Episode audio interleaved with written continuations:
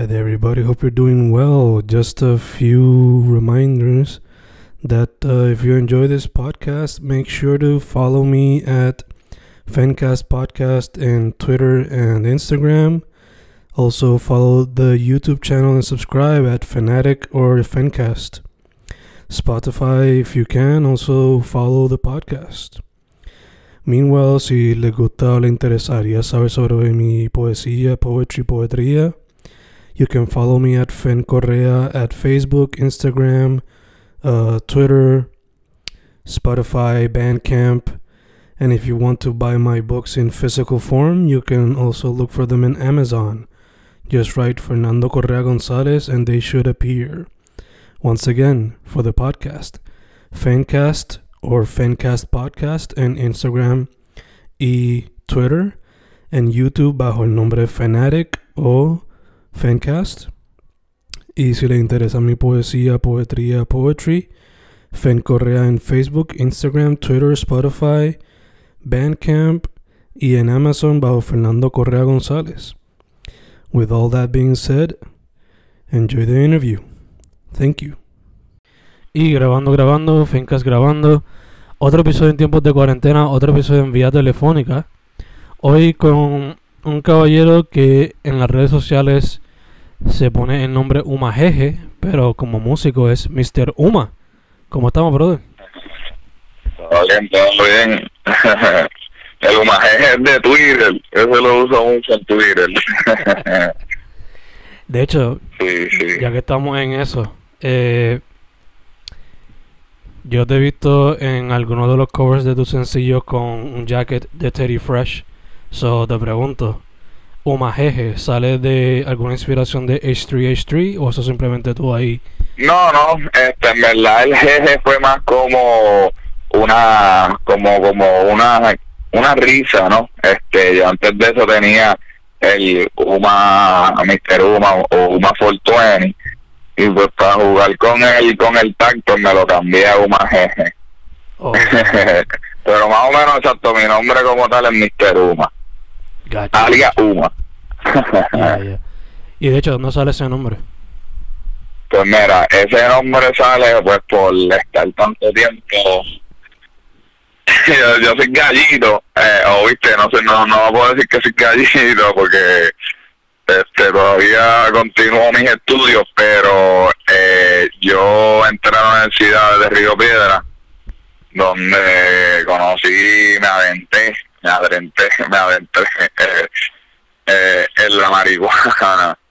Y papi, yo me pasaba en el TEA, o sea, yo era de educación, yo era de pedagogía, pero yo me pasaba allí en el TEA, porque yo fui para el tiempo de, de cuando el teatro papi se explotaba bien feo, de que niveles estúpidos, todo con una fumadera asquerosa, todo el mundo fumando, y nada, este, larga historia corta, ¿verdad? Eh, historia ya corta, yo me puse, eh, yo había empezado a rapear y qué sé yo, pero me había quitado.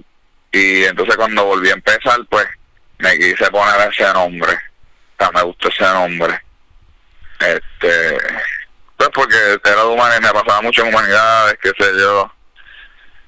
Y pues me gustó, me gustó, me gustó ese nombre. Pues el Mr. Uma también, pues porque como era de pedagogía, qué sé yo, el viaje de ser maestro, pues me gustó mucho. Ok, ok. Entonces, te pregunto, eh, hoy día lo que hace eh, rap trap, poquito de reggaetón underground, te pregunto, antes de eso, eh, ¿le metías algún otro medio artístico o siempre empezaste a través de la música? Pues yo, en, lo, de la música, yo empecé más o menos con, con los poemas. Eh, una clase en ciencia que nos hicieron hacer un poema de los de los de, de unos minerales y qué sé yo mano me, me lo disfruté me gustó mucho el ejercicio a ver buscar rimas qué sé yo como que de momento se me hizo hasta fácil y cuando, nada, que sé yo, en el viaje de, de, de uno querer ser algo más, ¿me entiendes? De lo normal, este, escucho que, que tengo un pana, que tiene un vecino que está grabando y que está haciendo música. Y, mano, por ahí me fui como que yo dije, mira, yo tengo por lo menos, yo, escribo de momento, yo decía, ya, yo escribo, qué sé yo, pues, puedo, puedo ser, ¿me entiendes? Puedo poner de momento, me, puedo poner la letra en, en música, ¿no? Y, mano, desde ese entonces, pues, le metí mano, como que este por mi lado, ¿verdad? Como que no, como yo estaba en octavo grado, o sea, yo todo este viaje de querer ser rapero y qué sé yo, pues de chamaquito, y que no lo veía tanto, o sea, para mí ser rapero quería hacerlo, pero también por ese tiempo yo jugaba baloncesto, también quería ser baloncelista, ese viaje, ¿no? Ya cuando voy creciendo más, que veo que no voy a llegar a la NBA. este pues me inclino más hacia la música no este, siento que pues tenía más chances eh, y uno al principio piensa no papi uno quiere ser el próximo Daddy Yankee el próximo pues el próximo Bonnie este, pero yo, yo estaba consciente ya que, que no había que ser una superestrella para tu vivir de la música. Eh, mis tíos, yo tengo tíos que son, que tocan en la sinfónica, este y que y tengo vecinos que también han sido músicos y son músicos independientes y que eso se vive me entiendes obviamente ellos han estudiado yo yo soy más underground me entiendes pero que si uno se sabe mercadear bien este verdad puede puede ganarse por de no este el punto es que que sí que que, que eh, en octavo más o menos fue que me dio con, con escribir música. Así que podemos decir que la poesía fue o, o, la literatura fue lo que me dio ese empuje a, a entrar a la música, como quien dice. Ok, ok. Sí, sí, fue como que, como este, el empuje. Eh, mano, ya que mencionaste ahí que pasé tiempo, pues te gustaba de Yankee, qué sé yo. ¿Quiénes han sido algunos de los artistas que te han inspirado desde chamaco hasta ahora? Pues, yo me encantaba mucho el reggaetón antes, pero tenía a mis artistas en particular, yo escuchaba mucho, a mí me gustaba mucho este, me gustaba mucho Zion Lennox. Me acuerdo que el primer disco de reggaetón fue Motivando Royal Special Edition este porque ya mi, yo tenía un primo yo tenía un primo que se llama Geraldo que está la casualidad que él es hermano de un primo exacto el, hermano de él es rapero y está bien adelante. Eh, exacto un primito que tengo. Y cabrón me acuerdo papi antes de que antes de que Raulita existiera me acuerdo nosotros de chamaquito este, escuchar en, el, en los asientos de atrás, va de escuchar Sergio me acuerdo, escuchar Guataúba. O sea, era bien curioso porque mi mamá nunca me dejó escuchar reggaetón hasta los 12. O sea, para mí el reggaetón era bien allá, como que eso era que entendible, ¿me entiendes? Uno es chamaquito, uno tiene siete años, ocho años, tú no estás para estar escuchando reggaetón, ¿me entiendes? Porque eso es lo que pensaba, como que yo sí claro que el reggaetón no es para niños. Punto y se acabó. Lo que pasa es que, pues, ya con esto de la globalización, ¿me entiendes? Tan, tanto accesibilidad que es inevitable, ¿no? Este, que los chamaquitos escuchen esto. Incluso, o sea, Travis Scott se está metiendo en Fortnite, ¿me entiendes? Ya es casi como que los chamaquitos hasta lo piden. Este, y nada, con ese viaje, mira, o sea, en el me, me gustó un, un, montón. Yo fui también bien fanático, ya cuando yo estoy empezando a escuchar reggaetón, Héctor y Tiro no existía, ya era Héctor el Father. O sea, el, el, el dúo sabía se había roto. Este, y hecho mi segundo disco fue Gold Star La Familia. Papi, ese lo paleteé como y me acuerdo que no, no, entonces estaba bien porque el, disco venía con un DVD para ver la, para ver los, los, los videos musicales. Este, hecho me encantaba, me encantaba mucho ese disco, en verdad. Eh, pero sí, Zion y Lennox yo siento que más Zion. O sea, Lennox, a mí me encantaba Lennox como chanteo, pero yo siento que quien me atrapó como tal fue Zion. En verdad los dos, o sea, los dos como un dúo para mí eran el mejor dúo. Este y sí, yo puedo decir esa gente también de momento cuando salió Calle 13 o sea, que no era la cuestión de residente y visitante, eso. O sea, que api, cuando el saco se vale de todo. Tacho, ¿para qué fue eso, mi alma? Este, me acuerdo, me acuerdo de, de vivirme. Dale, señora. Mami, es que estoy guiando. este, me acuerdo, me acuerdo de, papi, de ir a todos los, a todos los conciertos, no había break, yo iba, incluso iba con mi madre, como que lo, lo que está subiendo ahora con Bad y eso, Papi, eso lo hizo Residente hace tiempo. Que tú ibas con la familia a los conciertos de él. Papi, un pari cabrón. Este. Y me gustaba mucho Residente. Ya después, como para el cuarto, cuando ya para el, para el, para el, último disco, ya no me. Ahí como que empecé a coger. O sea, no me estaba llamando mucho la atención a mí como tal. Y se la estoy dando como un buen artista y eso, pero ya no me gustaba más Calle 13, me gustaba más cuando hablaba Cafretón. ok, ok. No tenía tanto pelo en la boca. Sí, sí, sí. Eh, mano, como mencionamos ahorita, bueno, cuando como mencioné ahorita, te pregunté lo de H3 H3. Y pues te pregunté también otro medio artístico que quizás exploraste antes de la música. So, ¿Hay algún otro medio que quizás te gustaría explorar que no has tenido la oportunidad? hermano, si tuviese la oportunidad y tuviese el equipo, hecho los, este, la cinematografía, los cortometrajes, eso para mí, eso, ese es el medio de, de arte, yo pienso que es más contemporáneo y más, que más auge está cogiendo, o sea, para mí, tú, todo el mundo tiene que, ya todo tiene que estar arraigado a algo visual ¿entiendes? Ya la música, la industria de la música ha evolucionado tanto que es más allá que la música. y eh, siento que el más impacto que está teniendo dentro de la industria son los visuales.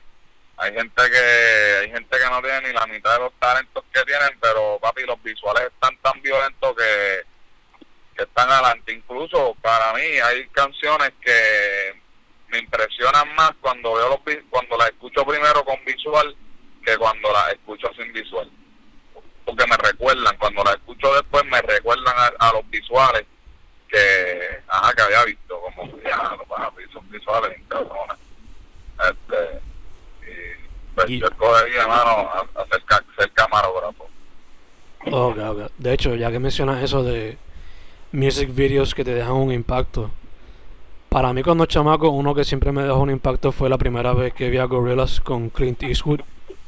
Pero te pregunto, ¿cuál fue un video que a ti te dejó un impacto tan brutal que o tenías que ver el video para poder escuchar la canción o escuchabas la canción y rápido te recordaba? Este, ocho, me pasa mucho pero con videos de electrónica. Había uno, papi, había un DJ a mí me lo explotaba porque supuestamente él era underground, pero tenía ya como 3 millones de followers, una que era salvaje. Era XXX, no, perdón, era XXYYXX. Y la canción se llamaba About You. Wow, y ese video, y en verdad es bien simple. La canción es bien simple, el video es bien simple, pero es que también yo creo que era la nota porque cuando yo lo vi con el pana, estábamos en un viaje, entonces éramos acabamos de empezar a acabamos de empezar en la universidad, estábamos como en nuestro primer año de universidad, teníamos 18, 19, y nos acordamos como que eh, analizarlo, como que nosotros, diablo, este cabrón está underground, que sí que sé yo, entonces el viaje era que tenía un montón, como que el, el, el video era un montón de, de muchachas como que fumando, como que le demos la cara y ellas le están dando el feeling. Entonces, el viaje de nosotros era como que, diablo, mira el ticket de este chamaco, que pone a las amigas, en, lo más probable son amigas, como que, que las puso en el video a fumar. ¿Me entiendes? Como que, por ejemplo, ya nosotros estábamos visualizándonos nosotros, tratando de ir a donde nuestras amigas a, hacer un video, este, para pa, hacer un video, como que, ah, mira, voy a hacer un video que soy de fumar, para grabarla a ustedes, ¿me entiendes? Fumando. Cabrón, nadie diría que es muy poca gente, pienso yo, así gratis diría que sí, porque te pones, ¿me entiendes? Te ven, ah, estás fumando, somos chamaquitos. Este, que eso también me bien, bien cabrón el video de Robertito Chon. No sé si es una cuestión macharrana de mi parte, qué sé yo, quizás, cosas que tengo que mejorar, pero papi, él tener el piquete de hacer un video musical en una escuela de mujeres, de exacto, de, porque son mujeres, niñas nada más, de niñas, como que él andar en los pasillos de la escuela sabiendo que él, de que se supone que él no esté ahí, ¿me entiendes? Y que las amigas se prestaron para hacer ese video, cabrón, props, como que se la doy, eso es piquete, cabrón, y Robertito Sean sí tenía pauta, pero cabrón, no es una pauta como la que tiene Bad Bunny, no es como la que tiene Raúl Alejandro, Mike Towers, ¿me entiendes? Él apenas estaba empezando y tener ese piquete de, de, de haber grabado un video allí, en verdad se la doy. Como que a mí me impresionó eso un montón. el haber hecho ese video allí, en la escuela allí.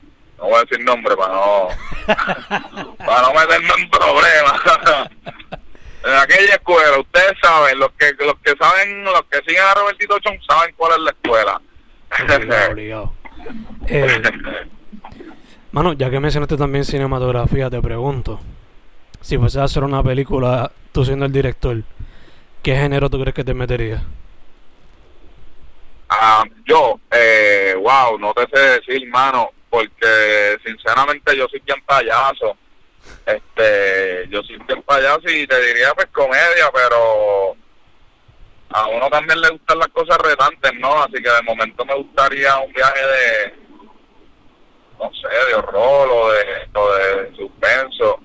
No sé, no sé, nunca, no, no, no he tenido la no he tenido la dicha de actuar mucho, porque sí confieso que estuve en el equipo de oratoria en mi último año escolar, así que por lo menos conozco un par de cositas, como que lo he practicado, he estado expuesto a, a actuar, ¿no? E, incluso uno también en el diario vivir uno actúa, porque tú no te comportas con tus papás como te comportas como con tus panas, o como te comportas con tu jeva, ¿me entiendes? Cosas así, como te comportas en el trabajo.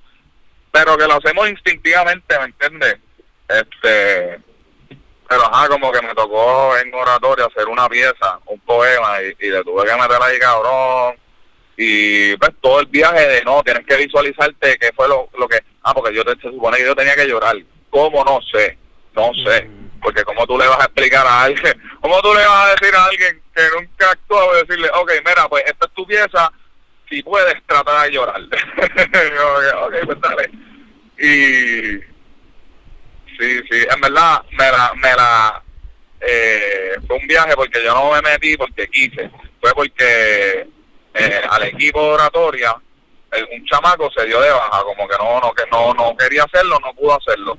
Y entonces eh, el profesor de matemáticas, de español, que era el moderado, eh, conocía el poema y él y yo éramos panitas, qué sé yo, como que hablamos. Y pues le había comentado mis situaciones personales, amorosas, y entonces el poema era como que bastante similar por lo que yo estaba pasando y él me dijo, ocho ¿qué tú crees? Me dijo, mira, me falta alguien, que sí, que sé yo, ¿qué tú crees? Y como era mi año senior, yo dije, Hacho, yo me voy, pues dale, vamos a darle. Pero me tenía que aprender un poema completo, Babi, en dos meses. Se podía, porque tampoco era súper largo. Pero yo me tenía que aprender eso en nada. Yo entré en enero y las competencias eran en marzo. O sea, yo no tuve mucho tiempo para ensayar. Pero qué bueno que tenía esa fibra sentimental, papi, ahí porque sinceramente me, me visualizaba en el poema. El poema trataba de este chaval, de, esta pareja que pues la, la otra persona le comenta, ¿verdad? Que pues que no quiere continuar esa relación amorosa y que lo y que dejémoslo de pana. Entonces, pues, este tipo que está súper enchulado, súper enamorado, ¿me entiendes? Como, diablo, ¿cómo tú me vas a decir, o sea, cómo tú me vas a decir a mí de un día para otro como que, ah, este, en verdad no quiero nada, seamos pana, como que, como que, wow, de verdad, entonces no, no te importó nada, como que no, no sentiste nada y en verdad yo, yo estaba pasando por algo similar. Aquí me la viví bien cabrón, me la viví, me la viví a fuego. Me la viví. Pero no gané un carajo. me va a un carajo. Pero me gustó, me gustó este la dinámica, me gustó todo el proceso, ensayar. Gracias a eso es que yo conocí otra gente, mano. Gracias a Oratoria conocí, empecé a conocer un montón de gente de Notre Dame de Cagua, que resulta ser que mi escuela San Antonio y ellos, ¿por qué? No sé, cabrón, pero mucha gente compartía ya, sean Naciones Unidas, o sea, electivas, este, drama, party, deporte, cosas así. Y en verdad me gustó esa experiencia. No, y obligado contribuyó a, de alguna manera indirecta, te ayudó también en cuestión a lo de la música, ¿no? Pues fíjate, sí, sí, porque todo esto también uno tiene que actuar, e incluso cuando tú estás grabando, cuando tú estás grabando, ahí también un poquito de actuación, ¿no? Porque te tienes que vivir. Quizás no todo lo que yo diga es lo que yo vivo, pero pero si lo quiero cantar y que, y que suene creíble, por ejemplo, Bad ¿o tú te crees que Bad de verdad mata gente y andaba con rifle cuando para el, de 4-7? O, que no, no, no, no, no ha cargado una pistola en su vida pero suena tan creíble que todo el mundo se la cree. y allá que todo depende de cómo lo proyectes. Y uno, exacto, y uno tiene que vivirse la película, y uno tiene que vivirse la película. Obligado, obligado. Sí, eh, me, me, ha ayudado mucho, me ha ayudado en eso. Nice, nice. Eh, ya que estamos hablando un poquito de proceso creativo, mano, ¿cómo se ve el tuyo? Tú escuchas primero la pista, después escribes, escribes después pista, pues, una mezcla de pues, ambos. Pues, ¿Cómo es? Pues, eh, actualmente, ahora, es lo que yo hago. Yo escucho pistas y entonces le escribo. Antes yo, no, antes yo, por falta de pistas y eso, instrumentales, pues yo siempre escribía antes y pues después buscaba que instrumental sonara que pudiese encajarle en las letras pero es mucho más tedioso así, ¿no? Este, tenés que cambiar, tenés que volver a reestructurar lo que escribiste. Y pues con la pista, pues ya es más fácil escuchar la pista, empezar a improvisar ahí, empezar a tararear, hasta que coges algo que te guste. Y ahí le escribes. Yo usualmente tengo unos rituales, o antes tenía, porque ya ahora con todo esto de este, nada, exacto, por parte. Yo me sentaba por las mañanas con mi fili y ponía una pista y escribía. Entonces antes, como yo no tenía tanto tiempo en el estudio, que papi, yo planchaba cinco canciones a la vez. O sea, como que yo escribía una, buscaba una pista, escribía, me trancaba más o menos, como que veía que no fluía más, buscaba otra pista, escribía, volvía, buscaba otra vez escribía, de momento retomaba la que ya tenía y así sucesivamente.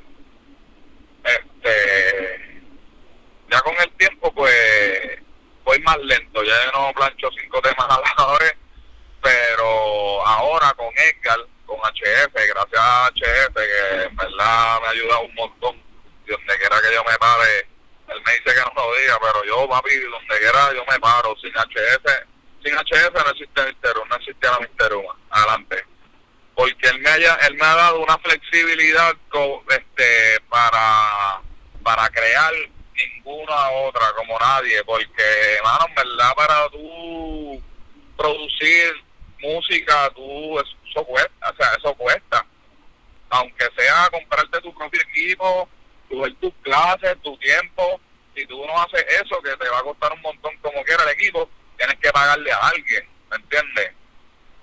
Y, y nadie gana, o sea, hemos, hemos llegado a unos acuerdos que, que sí, que pues que me ha bregado, ¿me entiendes? Me, me permite me permite hacer más, es más flexible conmigo, como productor es más flexible conmigo. Incluso Maña, Juano, como que son chamacos que confían en mí. Que les puedo comprar tres pistas y la cuarta o la quinta va por la casa, ¿me entiendes?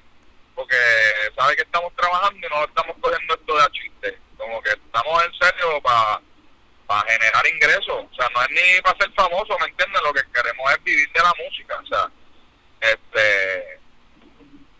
Y nada, en verdad, alto Edgar todos los días. Bendición, Edgar. Obligado, Este, obligado. Entonces, pues, como él ahora me permite esa flexibilidad, papi, yo llego, la, yo llego allí, él pone una pista de esas que él tiene y empezamos a quiquear. O sea, las últimas veces ha sido así. Eh, así es como he trabajado con R, como he trabajado con Tommy, como he trabajado con Omar en JC. Y él literalmente le llegan, este cabrón pone una pista y todo el mundo empieza a quiquear. Más o menos todo el mundo junta cabezas para la idea central, que sería más o menos el coro. Y ya cuando tengamos el coro, todo el mundo jala para su lado y escribe de su lado y, uf, y zumbamos. Este, ha quedado súper, y en verdad me, eh, me encanta ese, ese estilo, me encanta llegarle a los sitios y literalmente soltarle, este, que te romper a escribir. Antes yo me sentía medio intimidado, me sentía un poquito inseguro al hacer eso, sentía que charreaba mucho. Y en verdad uno tiene que confiar en uno, me si de verdad no te gusta, pues, encabulla, vuelve y tira, vuelve y escribe, ¿entiendes? Da chapalería y vuelve y escribe, si no te gustó, y a veces y a veces quizá no es ni no es ni lo que escribiste es cómo lo estás cantando porque me ha pasado un montón de veces que a veces estoy tirando unos versos y digo diablo esto está como bien bien charro bien, bien porquería y lo canto de momento en otro tono o de momento le cambio el tiempo y de momento digo diablo ahora suena más cabrón y allí hecho me Edgar exacto me, me, me da ese esa facilidad sí, sí, me gusta me gusta esa química Nice, pero nice. sí antes antes papi yo tenía que coger la pista y, el, eh, y tenerlo ya todo planchado por ejemplo yo trabajo así con Manny con Manny Eres yo trabajo así En- incluso con cualquier otra persona o sea yo con con Hitler soy el único que yo puedo llegarle con una canción a mitad que yo ah mira le escribí el coro pues déjame grabarlo para que no se me olvide este pero sí sí con Manny pues otro ti- otro estilo Le tengo que llegar ya obviamente pues Manny tiene más movimiento, ¿no? Este, de, de gente. O sea, tiene más... Porque Edgar, Edgar es su propio artista, ¿me entiendes? Edgar tampoco puede trabajar a mucha gente porque Edgar también se graba. Y pues me graba a mí, pero exacto. Manny no, Manny es literalmente productor y vive de esto y pues no puedo llegar allí a perder, a estar cinco horas en el estudio porque eh, así no se corre que es entendible, ¿me entiendes? Yo no estoy, y es súper razonable. Y pues, nada, hago eso, o sea, de- depende, depende con qué productor yo trabaje, es la, es la manera en que creo. Ok, ok. Sí. Entonces, bueno, mencionaste ahí varias de las colaboraciones que has hecho. So, te pregunto, primero, ¿cuáles son algunas que tienes como que en la mira como que te gustaría hacer? Y segundo, ¿qué piensas de la escena como está actualmente? De hecho, papi, la escena está bien cabrona, me gusta, me gusta. Este, me gusta que todo el mundo ande enfocado, todo el mundo hace lo suyo, se mueve todo el mundo. No, siento que no hay una vibra de, de, ponerle el pie a alguien, que eso es bueno, ¿me entiendes? Todo el mundo está para ayudarse.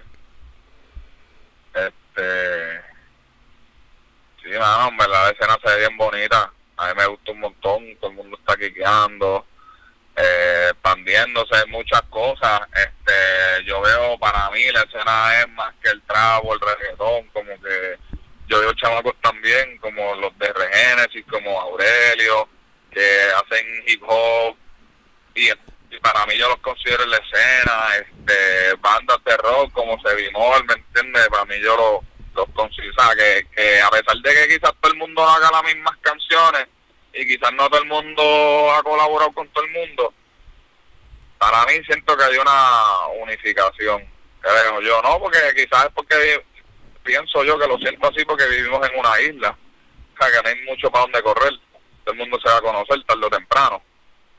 Este, porque me acuerdo yo ver los paris a Omar y a Ferror y toda esa gente, y ahora es que yo estoy, ¿me entiendes?, haciendo temas con ellos, con Jan Mercedes. y está bien gufiado, en verdad, está bien gufiado. Que nadie tiene un ego trip de, papi, yo soy el más duro. Incluso, por ejemplo, ¿verdad?, con todo respeto, una vez, este, yo intercambié números con Ferrori y Ferrori, papi, Ferrori a fuego, a fuego. Y me acuerdo las primeras veces que escribí como que, era papi, pa. Sabes, uno como Nubi, ¿me entiendes? Tratando de buscar su... Buscar, buscar que te escuchen, como que, mira, escribí como que para... Esto va a ser un tema. Y, ajá, como que me dijo, como que dame par, dame par de meses, como que Ajá, como que haz lo tuyo primero y entonces quiqueamos, ¿me entiendes? Y eso estuvo bien gufiado, como que yo no sentí de mala manera, yo no sentí como que, ah, papi, este, qué sé yo, como que no, papi, yo no voy a rapear contigo, ¿me entiendes? Como que tú, ¿quién tú eres? ¿Me entiendes? No, como que él super polite, ¿me entiendes? Hablamos y qué sé yo, y me dijo, papi, hazlo, o sea, como que haz lo tuyo, saca par de temas tú por tu lado, y entonces, ¿me entiendes? Trabajamos. Para que porque es verdad me entiendes llega un punto que tú no puedes grabar con quien con cualquiera qué sé yo yo sí me entiendes yo sí porque para mí eso a mí cinco horas me tiene. Pero entiendo la gente que son bien eh, meticulosos. No sé si esa es la palabra o bien este eh, sí sí como que no no va con todo el mundo, como que no voy a grabar con todo el mundo, voy con uno cierta gente, ¿me entiendes? Eso está aceptable también, como que tampoco yo puedo estar ahí, ah, déjalo, papi. O sea, cada cual tiene su estrategia de mercadearse. Y para mí, mercadearme es, papi, que sonar con todo el mundo. Obviamente, siempre y cuando, que por lo menos que caiga en tiempo, que no digan tanta loquera, ¿me entiendes? como que tampoco es que yo voy a vivir con grabar con Chucho Matapuerco, pero, pero que sí, no, pero si el chamaco me cae bien, rapea, o sea, cae en tiempo, tiene sus buenos punchlines, no dice lo que era, fíjate papi, hacemos lo que tú quieras, ¿me entiendes? O sea, si me escriben, porque yo no me, yo no me cierro a, a nada. Este, pero también me gusta que me gusta que haya un tipo de urgencia si, si tú me vas a tirar a hacer una a hacer un tema es para pa ayer me entiendes como que quiero que me envíen la pista, algo, como que no decirme, ah, mira, vamos a hacer un tema y esperar a que yo te traiga un tema. Pero chicos, pero tú no me invitaste, como que, ¿me entiendes? Como que... Eh, no, no, no es por ser come mierda, pero, ¿verdad? Si tú me invitaste, pues tráeme... O sea, para mí es más fácil escribir este algo cuando ya hay un tema. O sea, por ejemplo, si tú me envías, si tú me invitaste, yo no sé que tú quieres rapear. Ahora, si yo te invito, yo sé lo que yo quiero rapear, pues ya yo te tengo un tema, yo no tengo yo no, yo no llamo a los artistas a decirle, mira papi, vamos a hacer un tema juntos, no. Mira papi, tengo esto, tú te quieres montar en esto.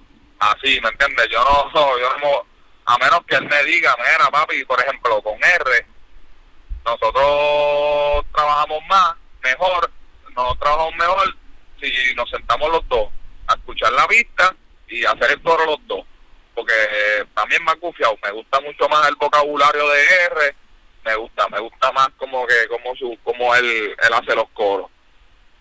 Este pero sí, por ejemplo, con, con, con Edgar, pues es más distinto. Con Edgar, pues nosotros nos enseñamos más temáticas, o sea, con HF. Este, como que le enseño una referencia. Le digo, mira, papi, este, coge esto, este, escúchate esto y mira a ver si le quieres le tira, si no le tira. Pero también esa es otra, me pueden decir que no, puedo molestar. Ya, ya, ya. Sí. Obliga que con cada artista siempre va a ser diferente la, el proceso creativo. Eh, Dicho eso, ahora mismo tú me dijiste que ibas para el estudio con HF, eso te pregunto. ¿Qué se puede esperar de parte de UMA en lo que resta de año o para el 2021? Pues mira, mano, este, muchas cosas, mucho perreo. Este, ahora en verdad estoy bien enfocado en el reggaetón. Porque eso es siempre lo que siempre he querido hacer. Este, pero muchas colaboraciones. También se supone que estemos sacando estamos trabajando, bueno, él ya está trabajando un, un proyectito ahí de Buda, voy, que estoy loco porque salga y enfocarme ahora para hacer muchos videos, quiero hacer más visuales, quiero sacar más videos, videos yo solo, porque a veces estoy sacando muchos temas con visual, pero es de colaborativo. Y quiero más, ¿entiendes? Quiero estar un poquito en el spotlight solito, para que me vean, que no sea, ah, mira, el que sale en aquel, ah, mira, el que se canta con aquel. No, quiero que digan, ah, Mr. Así, a fuego, el nene. obligado, obligado. Este. Mano, eh, además de eso, ya estamos casi cerrando. Pero te pregunto, para que la gente sepa, tus redes sociales y bajo qué nombre te consiguen en las plataformas de streaming. Pues mira, me pueden conseguir por Ah, pues otra. Este, me pueden conseguir como, mira, en Instagram me pueden conseguir como Mr. 420, que es M-R-H-U-M-A 420. Eh, por Twitter, que lo, ah, perdón, Twitter, que lo uso un montón, eh, la arroba UMAGG, que es con H-U-M-A-G-G, o Mr. Uma. Facebook no lo doy porque es el mío personal. y más nada, y en todas las plataformas como Mr. Uma, mr.huma. Este, y nada, y vacilen, porque en verdad para lo mismo sí que puedo vacilar, claramente no es para niños, porque a mí siempre me, siempre no entiendo, siempre me quieren sacar en cara, papi, tus, tus canciones están medias vulgares, y yo, bueno, es que adelante no es para niños, ¿no?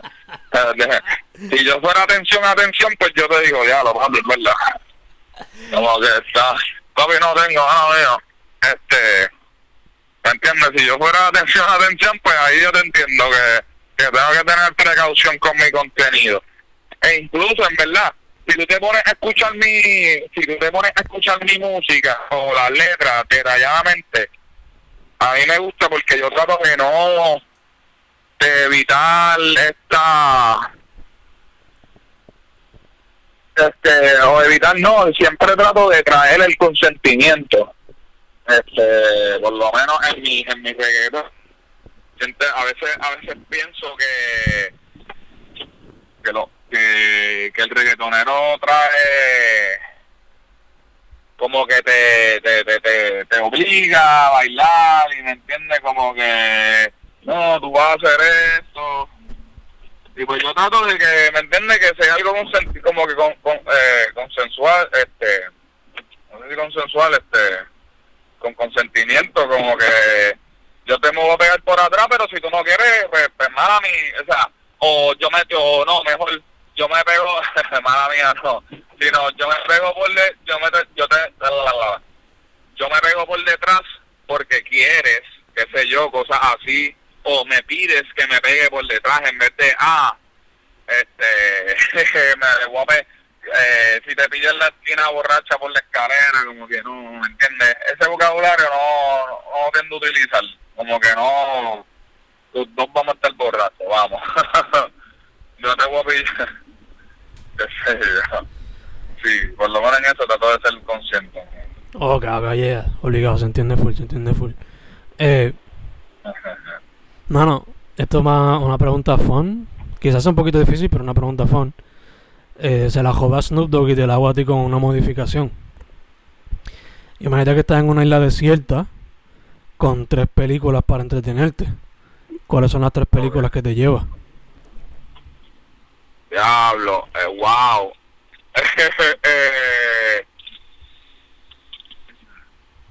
déjame pensarlo, déjame pensarlo bien porque tengo hace tiempo que no veo películas.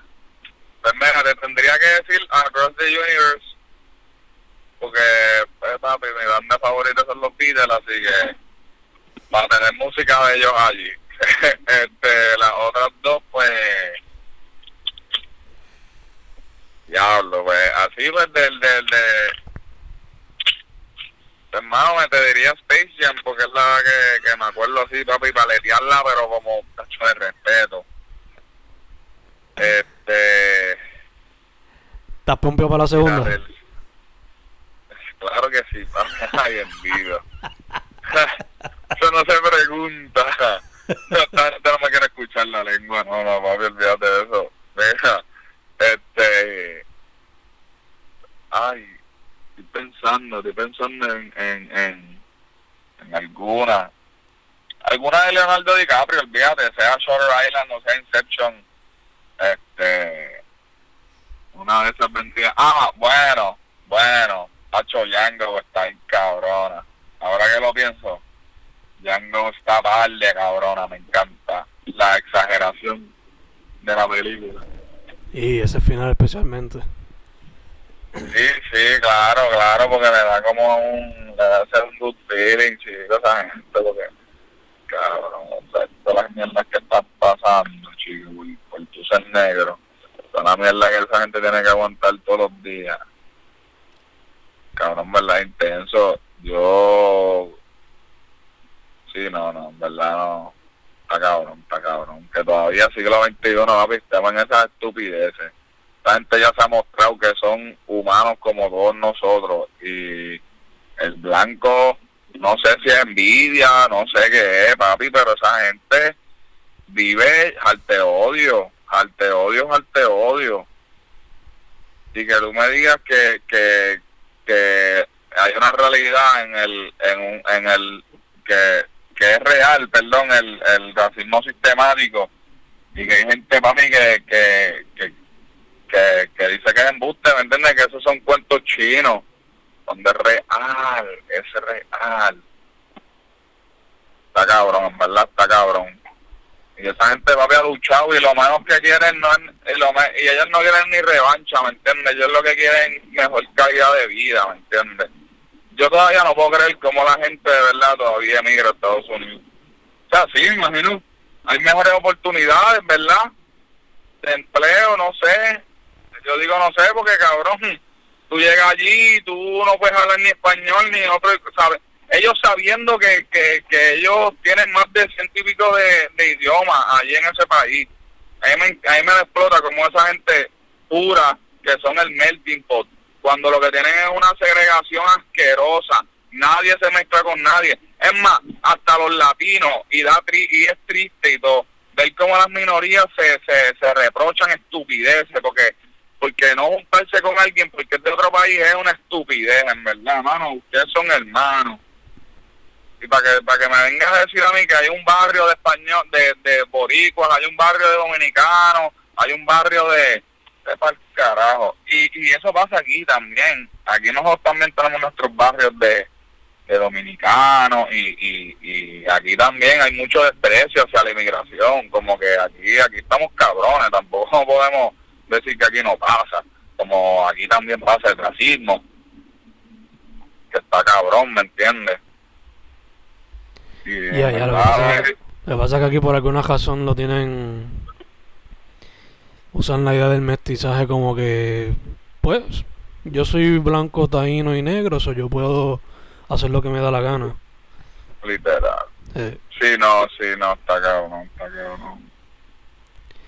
Y aquí hasta, para mí aquí está peor, ¿me entiendes? Porque allá se lo dicen en las caras.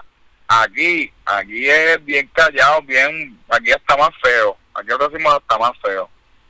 Sí, no, sí. Es una triste realidad que todavía se sigue viviendo con esta pendeja. Literal, literal. Mm. A ver, lo que me les puedo traer, por ejemplo, que aquí en Puerto Rico en las fiestas de Navidad o fiestas así de la puertorriqueñidad, papi, como todo el mundo lo visten. A mí me encanta siempre sacar esa anécdota a todo el mundo, y, es más, la graduación de Kindle te hacen vestir, vestir de jibarito, que adelante el, el, jibarito que te visten no es ni el jibaro como se vestía aquí, con el pañuelo ese rojo, que eso es de otro lado, adelante. Segundo, la población de los tiempos de allá, del, del para cuando éramos con española, cabrón, ¿cuántos por ciento eran el porcentaje jíbaro, cuánto era de la población? 20, 30%, papi, el 60% eran negros y mulatos. Así que de qué estamos hablando, la cultura popular es qué, cabrón. ¿Me entiendes? O sea, y aquí queremos ser aquí, la gente de verdad quiere blanquear la, la, la, la historia PR. Porque aquí, no, cabrón. Ok, sí, yo puedo tener la tez más clara, es verdad, pues de momento yo sí soy blanco, pero, cabrón, mira mi nariz, mira mi boca, ¿entiendes? Ario, Ario, Aria, Ario no soy, ¿me entiendes? Blanquito o azules no soy, es verdad, soy blanco, pero... Anglo no, es. Yo, pero, pero nada, eso lo dejaremos para otro día. Mano, otra vez, para que la gente sepa, la redes y la música, ¿dónde la consiguen? Papi, me pueden conseguir literalmente en donde sea, Tidal, Spotify, Naps, bueno, Napster, este, YouTube, eh, SoundCloud, Apple Music, este, ¿qué más? Tidal dije, ¿verdad? Eh, Audiomac, lo que tú quieras, la, tu plataforma favorita. No estoy en Pandora, pero vamos para eso, estamos en camino. Y nada, y me pueden conseguir bajo Misteruma, mr.huma. Misteruma, la máquina.